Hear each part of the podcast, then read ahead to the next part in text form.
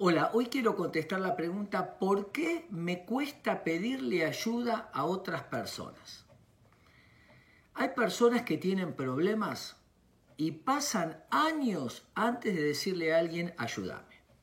O tienen un conflicto de pareja o una enfermedad y evitan pedir ayuda. ¿Por qué motivo? Podemos pensarlo desde varios lugares. Primero, no me gusta deberle nada a nadie. Si yo pido ayuda y alguien me da, me quedo en deuda. Y a mí no me gusta sentir que le debo nada a nadie. Esta podría ser una variable. La segunda, tengo miedo que me digan que no.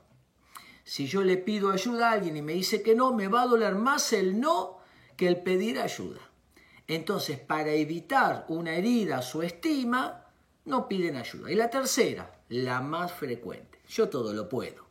No necesito nada de nadie.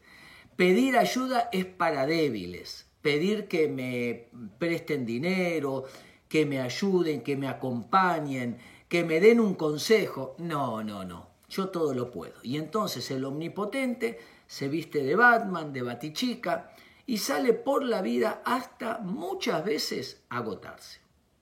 Una cosa es ser dependiente y vivir pidiendo ayuda, y otra cosa es ser omnipotente y nunca pedir nada. Pero el interdependiente es el que sabe que tiene fortalezas, pero también sabe decir no sé, me equivoqué, ayúdame, dame un consejo, tengo un problema.